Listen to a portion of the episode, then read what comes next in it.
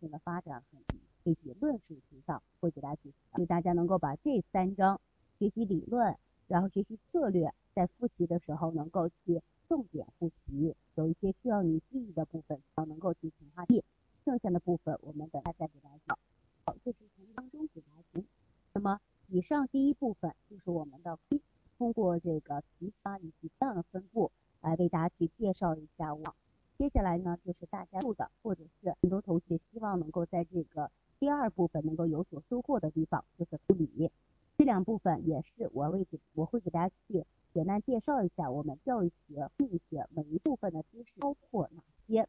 那么今天是我们主要是简单介绍一下，明天的话我们会有，所以说明天晚上大家也可以也可以。首先来看教育学，那么教育学呢，主要包括这么几个大。首先，第一部分的知识上了教育和教育学，教育和教育学。那么这部分内容当中，我们主要有三个大的问题：教育的概念啊、发展以及它的意义。那么在这里边，需要同学们重点掌握的是我大红线的部分，教育学的发展。这部分内容当中，我们主要考察的教育学的一些相关的人物和他代表作以及它的核心观点。例如，我们一定要掌握的是关于，比如说相关的人物，我打在屏幕上，大家可以看一下。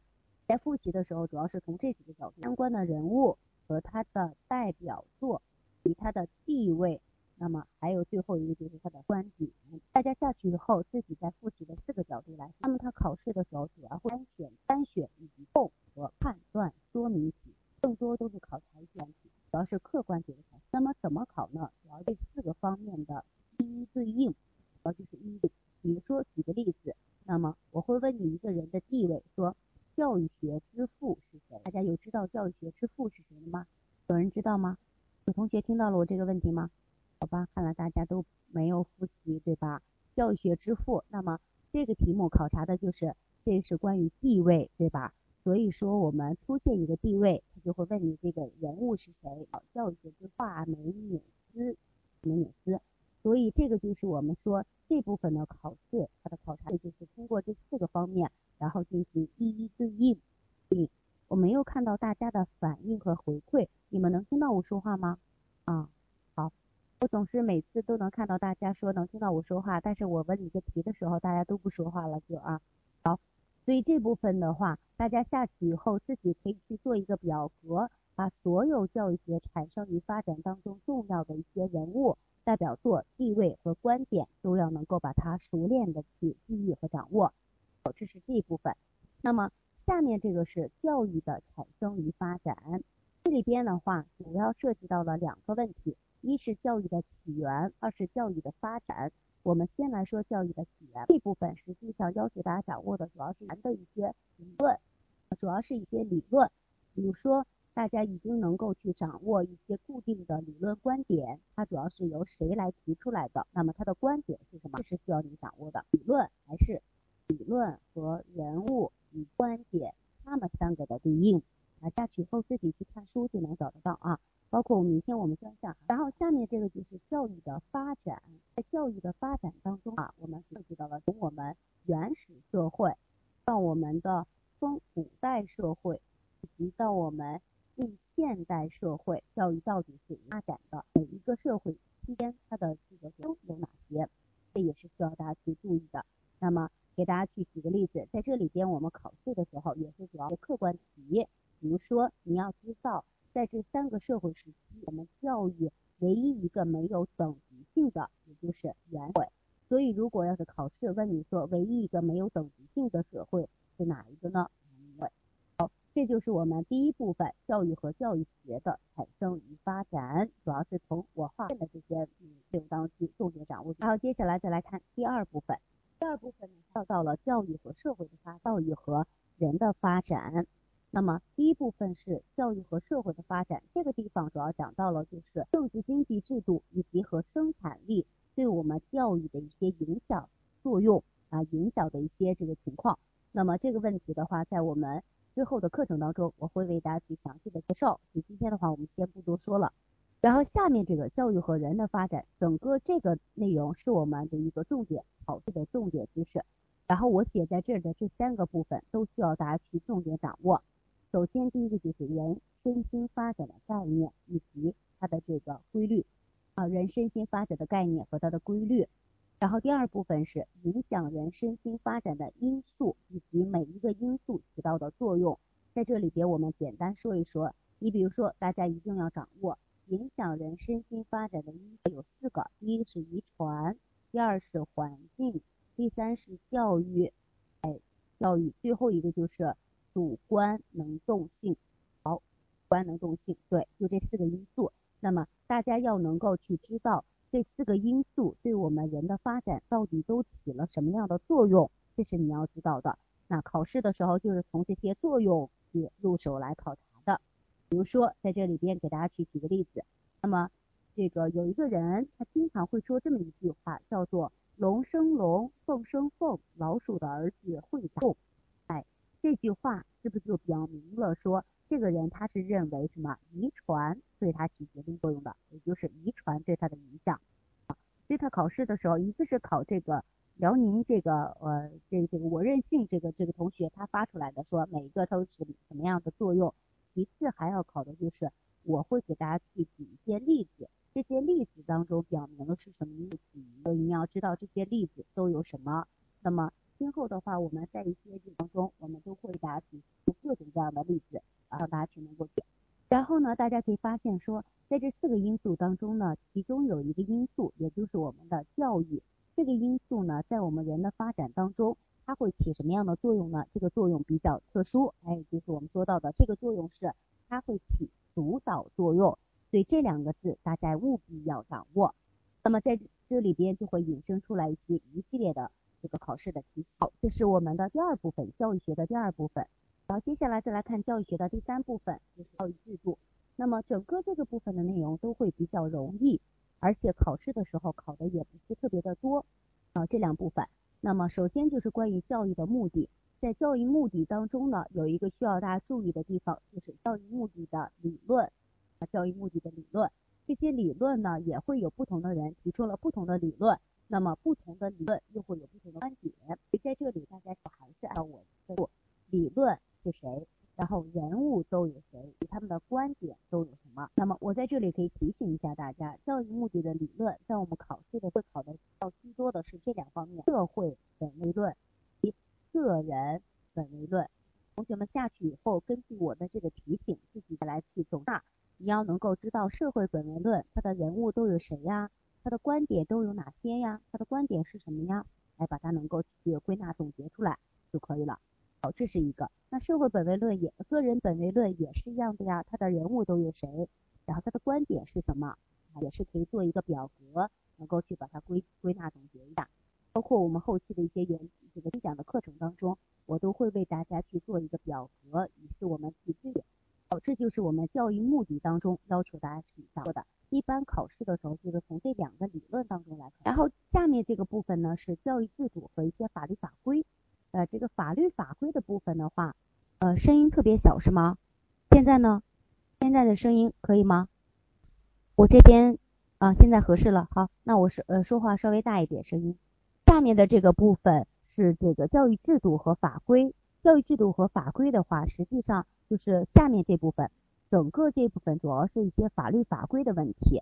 这个法律法规的问题的话，考试的时候主要考察的一些法条。所以大家先不用复习这个法律法规，这个法律法规现在复习对你们来说有点早，你们应该放在明年这个考试之前再来复习这个法律法规。它考试的时候主要考的是些法条的原文，所以我们背起来也比较枯燥。一般很多同学都是往往今天记了，晚上睡觉就忘了，啊，往往都跟周公这个打架了。所以说我不建议大家复习这个，你可以把这一章都放在后边复习都没问题。那么大家现在复习的时候呢，主要是看一下、浏览一下这个教育制度就可以了。这个教育制度部分的话，要求大家其实掌握的主要是我们中国的一些学制啊，中国的一些学制是如何发展的。比如说我们第一个颁布的是什么样的学制，第二个这个第一个正式实施的是什么样的学制，大家去看这个就可以了。好，所以这一章的话。内容很少很少，考试的时候也占的比重不是很大，所以大家也不用过于的担心。好，再往下走，下面的话这章主要是涉及到了教师与学生，啊，其实这章当中的话跟大家的利益就比较接近了，我们未来都是要成为优秀的这个人民教师的。我们也都会面临着这个一批一批优秀的学生，可爱的学生们，就像我一样啊，每天都能看到大家，对吧？所以说，我们一定要能够去了解，哎，你当了老师以后，你有什么样的权利？然后呢，你要这个啊有什么样的职业的角色？包括说学生他有什么样的权利？啊，这个部分是我历年来上课发现学生最愿意学的，因为跟你们是利益最接近的。然后下面这个课程，课程的话，对于我们目前来说的话，是一个知识点比较繁琐，理解起来可能相对比较难的一个章节了。所以大家在自己复习的时候，一定要能够去理清思路，然后把它的内容能够先自己看一看。如果有什么问题的话，我们在一些课程当中也会给大家去详细介绍，所以大家也不用过于担心这个。然后这个的话，我们就不展开给大家去细讲了啊。然后接下来就是我们考试当中最重要的两章，教学和德育。教学和德育这两章当中，主要是多种题型都会考，尤其是后面的材料分析题。那么这两章大家下去以后掌握的时候，主要练习比较多，规律、原则和方法，你们下去后自己去找。教学有四个规律，有八个原则，然后也有一些方法。那么德育也有四个规律、八个原则和一些方法，所以下去以后自己去根据这个能够去区分开规律、原则和方法。那么在考材料分析题的时候，我们后边在这个讲真题示例的时候再给大家去讲。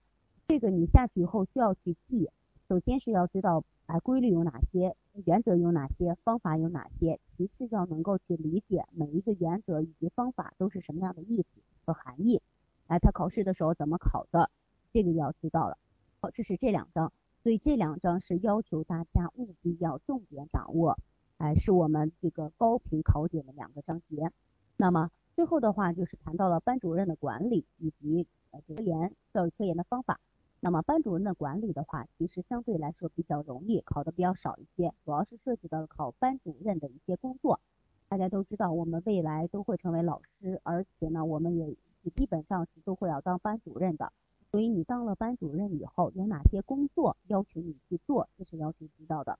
啊，下去后自己看一下班主任的工作。最后就是教育科研，这里边其实主要是科教教育科研的方法，主要是考这个每一种方法。下去以后自己去总结一下，啊，每种方法都有哪些，然后怎么区分就可以了。好的，这个就是我们教育学的这个相关内容啊。是教育学，大家也不应该每天还有教学专场讲。然后接下来我们来看一下心理学。心理学的话，第一章心理学概述这一章的话，大家了解一下就可以了。心理学的一些人物啊，它的发展历史啊。那么第二章的话，就是中学生心理发展以及他的教育。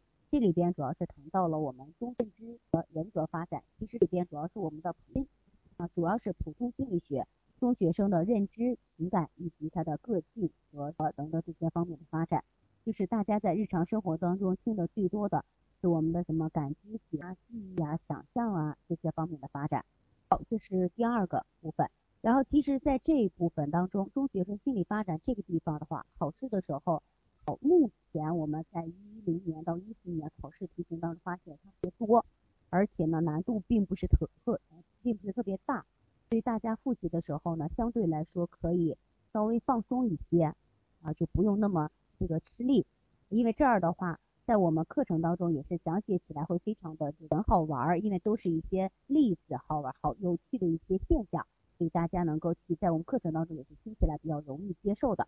然后下面这个就是学习理论，这个是我们整个心理学当中的重点章节啊，学习理论。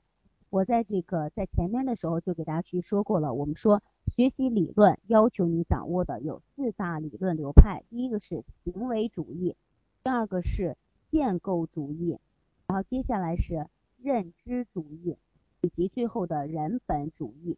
那么首先这四个理论流派当中，每一个理论流派还有它的重点内容。首先是行为主义。行为主义是我们考试的重点啊，行为主义是我们考试的重点。下去以后，大家一定要掌握行为主义当中的人物和他的实验以及他的观点。要知道行为主义都有哪些人，每一个人都做了什么样的实验，从他的实验当中得出了什么样的理论和他的观点，这个务必要掌握。那么行为主义考试主要是考客观题居多，行为主义主要是考察客观题，大家把这个一定要记录一下。然后下面就是。建构主义，建构主义主要是考察主观题比较多，尤其是建构主义当中的三观。那么下去后自己去找啊，什么教学观呀、学生观呀、学习观呀这些。到建构主义当中的这些，一般都是考简答题会更多一些。然后接下来就是认知主义和人本主义这两个理论流派考的并不是特别多。大家在认知主义当中能够去了解一下就可以了，理解一下认知主义的人物都有什么，它的核心的观点是什么就可以了，考的频率不是很高。最后一个就是人本主义，其实人本主义是最好掌握的了，因为人本主义大家只要记住了，它是完全的以人为中心、以人为核心的，所以人本主义你只需要知道它的代表人物是谁就可以。一般情况在我们考试的时候考人本主义的不多啊。好，这是我们的第一个部分，学习的基本理论，学习理论，这个大家务必要能够去知道这个部分的知识。接下来就是学习动机，在学习动机当中的话，重点要求大家掌握的是这么几个问题：动机的分类，以及动机的理论，呃，最后一个就是动机的培养。这里边动机的分类主要是考察单项选择题，给出大家一个这个现象，问你这是一种什么样的动机。比如说，哎，问大家，你们为什么要考教师资格证啊？为什么要当老师呀？有很多同学，你比如说男同学，经常会跟我说，我为养家糊口，明显就是一种很低级的一些动机吧，就是内部动机。也有很多女同学说的非常的高大上，我我为中华之崛起而生，我为培养祖国的下一代，所以我要立志当一个优秀的老师，啊，说明了这个女同学她的动机呢，就是属于高尚的动机。啊所以这就是动机的分类，来考察它的单选题居多。下面那个就是动机的理论，在这个动机理论当中，主要有一个理论需要大家掌握，就是韦纳的归因理论。啊，归因理论这个理论我们经常会考大家，就是当你成功了或者失败了以后，到底是归结于什么样原因的？啊，比如说这个有很多同学说，老师我这次考试考一百分，一百分的卷子我考满分。你为什么能考一百分呀？你说这个，因为哎，我有朱教授帮忙，因为我有什么什么量，这说明了完全是归结于外部的原因吧。然后也有同学说了，我这次完全是因为我自己努力呀，我这个刻苦学习呀，用功啊，看书啊，所以这就是归结于内部的这些力程度啊。这归因理论，大家下去以后自己再去看呀。然后呢，我们在这个课程当中讲课的时候，也会给大家去详细讲。最后就是学习动机的培养与激发，这个知识点主要是考简答啊，主要是考察简答题。那么这个简答题的话，主要就是直接在我们讲义当中也好，或者书当中也好，都是有标准答案的，就是要求大家能够去把它来熟练的记下来，就能够拿到满分的。所以同学们，这个就没有什么特别的特殊需要去讲解的地方了。好，以上就是学习动机。接下来我们再来看一下下面的学习迁移。就学习迁移的话，其实什么叫学习迁移呢？就是大家知道的举反。在这里边，在学习迁移当中，重点要求大家掌握的是迁移的分类。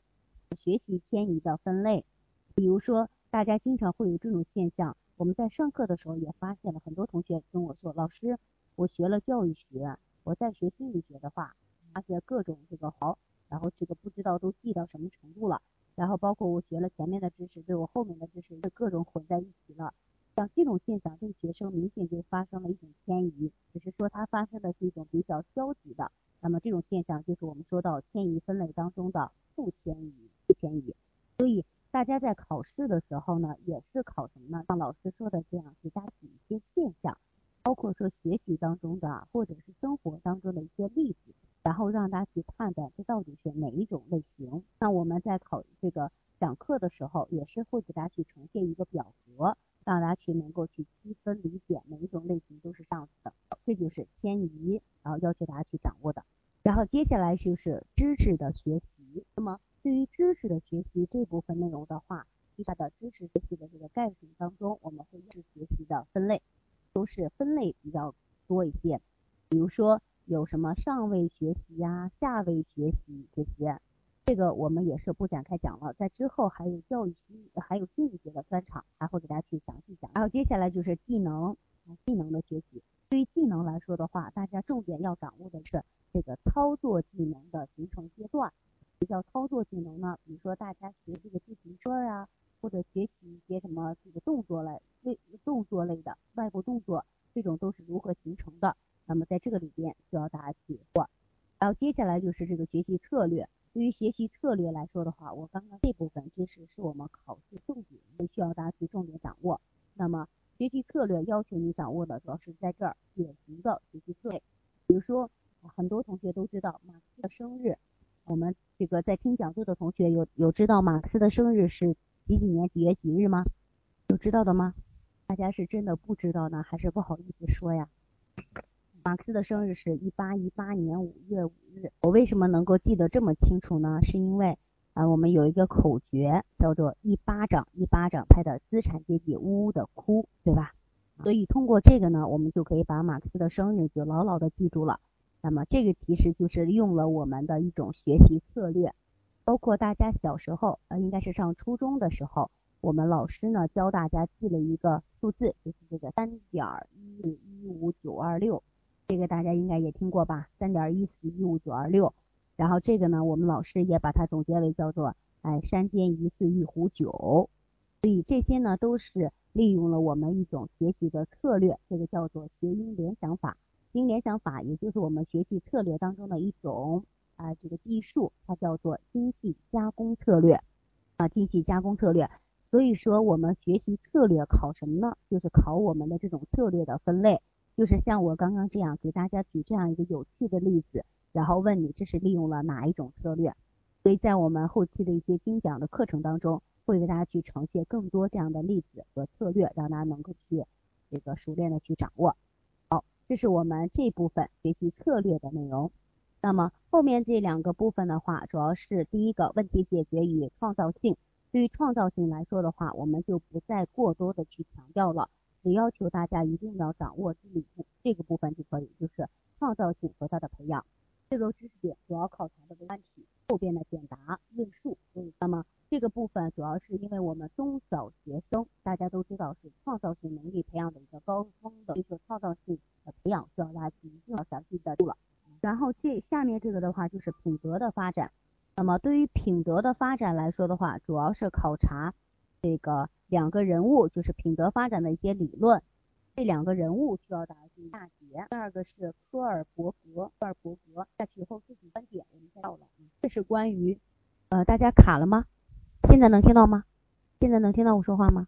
大家能听到我说话吗？啊好，好，刚刚是关于我们这个品德的发展，如果没听清楚的话，同学们一会儿课下也可以问我，包括我们之后还有教育心理学的专场还要详细讲，没关系啊。好。然后最最后这两个部分的话，就是群体心理心理健康。对于群体心理的话，实际上更多考的就是一些这个群体心理当中的一些社会效应啊，比如说刻板效应啊、晕轮效应啊这些效应。像我们很多男生经常生气的时候，就会骂我们女孩子，女生怎么都那么大，这就是对我们女生的一种刻板的效应啊。包括女生呢，生气的时候也会骂男生，说你们男生怎么都是这样子的呀？男人没一个好东西，对吧？都是一些刻板的教育，然后最后就是心理健康，心理健康实际上就是考大家的这个常见的一些中小学疾病，那么得病了，我们应该怎么治疗？现在中小学上的问题，虽然说学生会有，那我们教师也有，大家下去以后，从自自身的这个利益角度来去看，你以后可能会遇到什么样的心理问题，该怎么解决？这是我们这个教育心理学的一些内容方面，然后最后这个就是评价。这个评价的话，大家简单的学评价的方这个地方考的特别多，而且也比较好。那么以上这就是我们这个教育心理、教育学和教育心理学它的考试的一个呃内容上的一个简单的介绍。那么接下来呢，给大家去看一下我们的真题示例。主要是看一下题目到底是怎么考的，难易程度如何。大家首先先来看第一种题型，就是单选啊，单选。我们呈现了一个教育心理学的，呈现了一个教育学的。大家可以看一下第一题，说呃，因为怀疑自己这个解错了这个题目，然后呢就开始重新的审题，而且当遇到了这个阅读遇到障碍的时候，又反复阅读，这种学习策略是，大家发现这个题就是典型的考学习策略的，对不对？这就是我刚刚说过的，学习策略主要考什么呢？给你举这样一个例子，然后问你这是哪一种策略？这个题目有大家知道答案的同学吗？有知道答案的吗？大家是都不知道这个答案还是吧？啊，这个呢，好不容易有个同学回答了我，而且呢还回答错误了啊。这道题的正确答案应该选择的是四 D，原认知策略。通过这种题目，我发现了大家现在还没有达到这个还没复习的感觉啊，所以大家。也不用着急，我们还有很长时间啊。这道题的正确答案应该选择四 D，大家先知道，如果有疑问或者后期我们还会去给大家去解决啊。这是一个，然后接下来来看下面这个一三年教育学考试的这道真题，他说问你在素质教育当中什么起着灵魂和核心的作用，然后能够去确保教育沿着正确的方向发展。实际上你看到这种什么方向，你就知道了什么起啊方向作用啊，肯定是德育。现在你们有没有发现，我们任何的一个情况都是，呃，首先第一位就是要这个什么中热爱中华人民共和国，要拥护党的领导，所以说你的品格是放在灵魂和统帅地位的。这是单项选择题，给大家去看一下它的考试啊题，这难度不是特别大，就是需要大家能够去呃仔细的复习啊，因为都是我们的参考用书上的。接下来再来看一下填空题啊，填空题。首先来看一一年教育心理学的这道题，问你说尝试错误这个学习理论当当中它的基本规律是啊，也就是我们的事物说，这是我刚刚说过的行为主义当中的一个人物的观点。这个如果大家知道的话，就非常容易的，这一分我们很轻松就能拿得到。这道题正确的填空，空应该填的是有同学知道吗？我们要不来个？刚刚被我说了一下，是不敢说了是吗？不是错误的，这个基本规律是效果率、练习率，还有一个就是倍率，倍率，大家下去以后自己去排。然后第二道题的话，可能相对比较难一些，就是一二年教育学的一道，问你说什么是以国家根据教课程计划，然后以纲要的形式每这门课程的一些导线文件。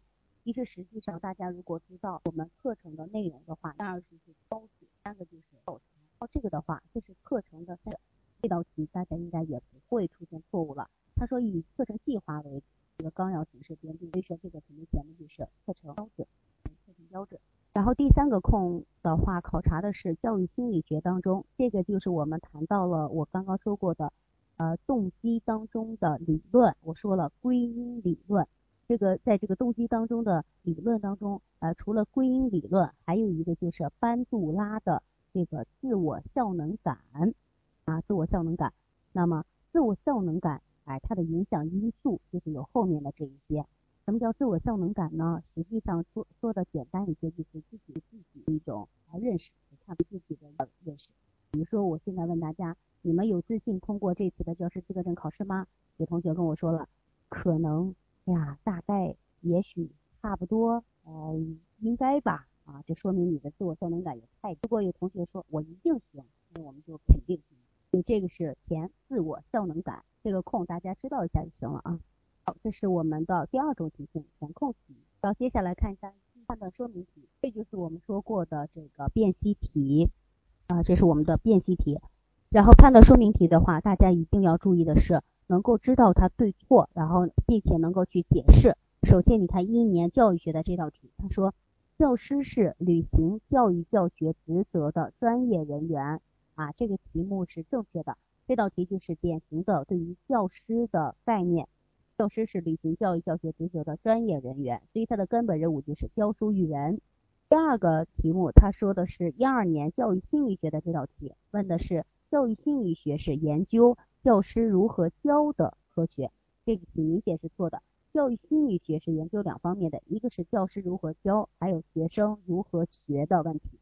那么第三个也是给大家去呈现一三年的这个呃题目，说在班主任工作当中对学生进行个别教育等同于转化后晋升，这道题也不是正确的啊。我们说班主任的个别教育，它实际上就包括优等、优秀的，也就是优等生，哎，中等生以及后进生，它是三个方面的学生都会有，而不单单只有后进生的。其实我也告诉大家，你们未来都会当班主任，然后你的班里边也都会面临这三种学生，所以说不可能也那么的这个那么背，对吧？这个班里全是后进生，也不可能那么好，班里全是优等生。这三类学生你都会遇到，所以每一类学生有什么样的教育，以及这个题目有的。好，这就是判断说明题你啊，其实他平时可能不太呃不太这个不太擅长做这种题，或者是遇到多，所以才会觉得比较难。接下来就是简答题了。简答题的话，我们在这儿其实不不再给大家去重复这个答案了，因为这些考过的真题啊，今年再重复考的可能性大。但是呢，简答题，而且在我们的这个讲义。或者在我们的一些这个书当中，你们的参考书当中都是有标准答案的，考书上的原话，所以大家下去以后，对于书上可能考简答题的考点能加进去。然后这个，首先你看第一个考的是皮亚杰的道德发展理论，这个我刚刚在教育心理学当中有一章就是品德那一章，我是不是给大家去介绍过？我说这章要求你们掌握的是两个人物，第一个就是皮亚杰，第二个就是科尔伯格。所以我们一一年就考了皮亚杰的这个理论，然后下面这道题的话是教育学的一道题目，考的是让你去简述传授知识、品德教育相统一的这个规律。这个就是我说过在教育学当中最为重要的那章教学，这就是考教学的什么呢？不知道同学们刚刚有没有记？我在教学那的时候是不是给大家注意纪律、原则、规律、原则和什么和方法？所以你看这道简答题考的就是教学当中的一个规律啊，教学当中的一个规律很好啊。最后这个就是呃影响问题解决的因素，教育心理学一三年考过的这题。这道题考的在哪儿呢？就是刚刚我们介绍了这个创造性那章，问题解决与创造性那里边检查到了这个考的影响问题解决，这个在我们今年嗯很高，所以大家能够去下去以后自己看一下就行了。但是它的那几个因素换换作要是考单选题的话，还是有可能的。好，这是简答。那么下面来看一下论述啊，论述题。论述题实际上和简答题的题型是比较相似的，只不过是简答题的话，要求大家答一下框就可以了，答就行了。那么论述题是在这些后，还需要大家能够去展开去论述一下。首先第一个就是奥苏贝尔有益于学习理论，这个然后。这个题目考的就是我们刚刚的学习理论当中，啊，学习理论当中关于奥苏贝尔的理论，认知主义当中的理派。然后下面第二题考的是一堂好课的标准，这就是教育当中，哎，我们有教学那一章，教学呢有教学的基本环节，比如说备课呀、上课，所以它考的就是上课当中的要求。哎，对，就是这个。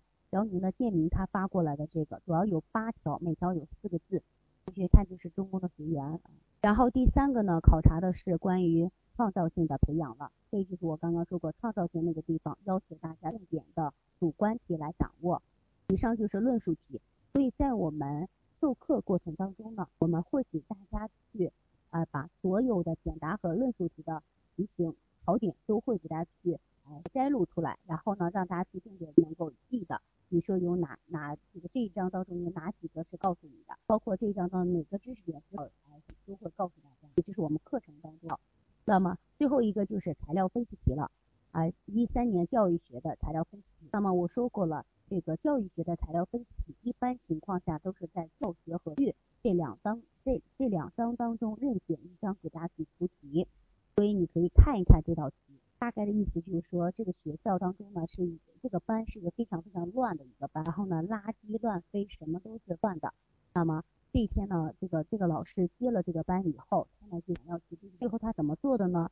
就是他呢去亲自的去打扫卫生，哎，然后在这个老师的带领下，最后这个班成为有名的非常好的班，卫生得到了流动红旗。那么大家你可以看到下面问你，请你去介绍。这位老师的做法体现了哪一种德育方法？这个我是不是在德育当中也告诉你们了？我说德育那章要求你掌握什么呀？规律和和什么方法？是不是你只需要知道德育有哪几个方法一套，看看这个老师用的是哪种就可以？这个题目是不是很容易了？那么这里边你看这个老师怎么做的呀？他用的是自己去亲自先做了一周，所以这个老师对学生来说是不是起到的是一种榜样示范法？所以说这道题你只要能够知道这个老师体现的是榜样示范法，然后解释要求，这就是咱们讲义当中和书当中的原话了，就需要你能够判断出来。所以大家下去以后呢，一定要把这两章能够去重点的去掌握，然后。他会考这个十分的这个材料分析，实际上这十分我们很轻松能拿到八分以上。好的，以上就是我们的这个真题示例，给大家去介绍一下我们历年来的考试的题型是怎么样考察的。那么接下来呢是给大家去简单说一下，同学们马上就要去这个呃报名，然后要去复习了。那么在复习的过程当中，大家应该去怎样复习呢？这是需要你呃教的。首先的话就是，呃，一般性的策略，这个可能说起来比较宽，我简单的。首先就是同学们能够去，呃，我觉得应该是先了解这个情况，先自我认知一下，觉得自己要不要考这个教师资格证，啊，要不要报名，然后呢，这个要不要这个以后想想不想成为一个这个比较优秀的，想不想从事这个？其实有很多同学往往有这样的误区，呃，这个多一个证儿，多一条路，先考吧，无所谓。反正就是见面广撒网的地方，就类似于找女朋友一样，重点培养。所以我觉得很多同学先自我认知一对，觉得自己要不要考？我们既然要考，我们就要把它考上了。一个。那么如果你觉得说我要考了，那这个时候呢，就需要去看人家考台，你要没有两条路，一个就呃或者是去线去把这个咱们北京教师用的参考书给它买了。听不到了吗？啊，把这个指定的参考用书一定要买了。另外一个就是，你觉得说老师我我我买不到这个书，找不到在哪儿，那么咱们这个中公教育也可以为大家去提供，我们也有相应的书，包括我们的这个内部的讲义都有，所以说大家一定要能够去选购一些比较权威的指导教材，不要再在网上啊这个浏览一下，直接在网上百度搜了一下，说北京教师资格证考试重点内容有啊一大堆，然后呢这个。看了一堆，然后实际上有很多错误啊！你看的都是一些错误类的总结，所以这个不要啊！大家一定要选购一些比较权威的教材。那么拿到了教材以后呢，这个时候你不要每天把教材都放在枕头底下，这个躺在那上面一睡，你以为你像孙悟空一样就能把它在脑子里吗？没有这个本事啊！那个很多同学拿到教材以后呢，接下来我们就要能够去全面了解这个教材当中的内容了。就像大家考这个四六级一样，我们每次这个背单词的时候，从前往后看，然后呢，一个星期以后还是看第一页，两个星期以后还是看第一页，这个一个月以后你只看了第一页啊，记住了第一个单词，一个单词实际上一个用都没有。那么这个时候了解考试内容的时候，大家就要和第三步结合在一起，就是能够形成自己的认知，啊，自己的认知结构图，啊，这个自己的认知结构图，这个是什么认知结构图呢？呃，比如说大家要注意了，就是每一章，我还是建议大家能够去做一个框架结构图，或者叫做思维导图。哎，比如说你做出来以后，每一章有什么样的重点知识？这章主要讲了几个重点的问题，每个重点的问题又有几个小的问题，然后它主要是这个问题，这个小的问题是考单学的还是考简答的？考简答的，我是不是需要把它摘出来，要能够去记？啊，所以说我们的一些精讲的课程当中，按照这样的思路为大家，呃，避免很多同学复习的时候盲目，看了很多书，画了很多条，把这一本书都红笔画了，最后记不住。然后下面就是这个切实可行的计划，这个计划我们放在后边再给大家。最后一个就是重视真题。那么大家我还是建议你们一定要在手里拿到我们一零年到一四年每年考试的真题，把它仔细的去做一做，研究一下。看看这这个这几套真题都是怎么考的，每套真题都是怎么出的，你分析一下它的规律，你就知道今年是怎么啊。所以说我们在一些呃我们的班级当中都会为大家去，包括我们从真题当中得出来的命题的规律，我们也会给大家去呈现。好，这是我们的一般性的这个策略。那么这里边的话就有了一个哎这个切实可行的计划了，你要干什么？那么这个计划也就是大家现在这么这样弄的，首先就是。哎梳理知识结构这个阶段，这个阶段我们可以从现在开始，从现在开始一直到一月份，就到你的期末，包括到这个放假前，你都在做这个时间，大概用这样一呃一个半月吧，一个半月这样的时间来梳理你的基础知识阶段，然后呢，用这个呃三周看一下教育学，用三周看一下教育心理学，然后看完了以后呢，然后接下来就是你要做那个框架结构的阶段，用两周或三周这样的时间，你把每一章的那个结构都能够去做出来。这个时候做的时候就有所侧重了，你是不是在梳理的时候有一些不必要的知识点删掉了，你就不用去再再管了。每年都不考，基本上都不考，所以你在这个阶段，你只需要看一些重点的，把重点的梳理出来，然后接下来就是重点知识的巩固。这个地方要干嘛呢？要强化记忆了，强化记忆，从一到这个两周的时间，能够把一些简答题的考点记下。每天早上花半个小时的时间，每天晚上去答，啊，每天记一个题，我们都可以把这些题啊。然后在这个梳理基础知识需要的话，很多，所以这个下我们也然后帮助大家能够去梳理。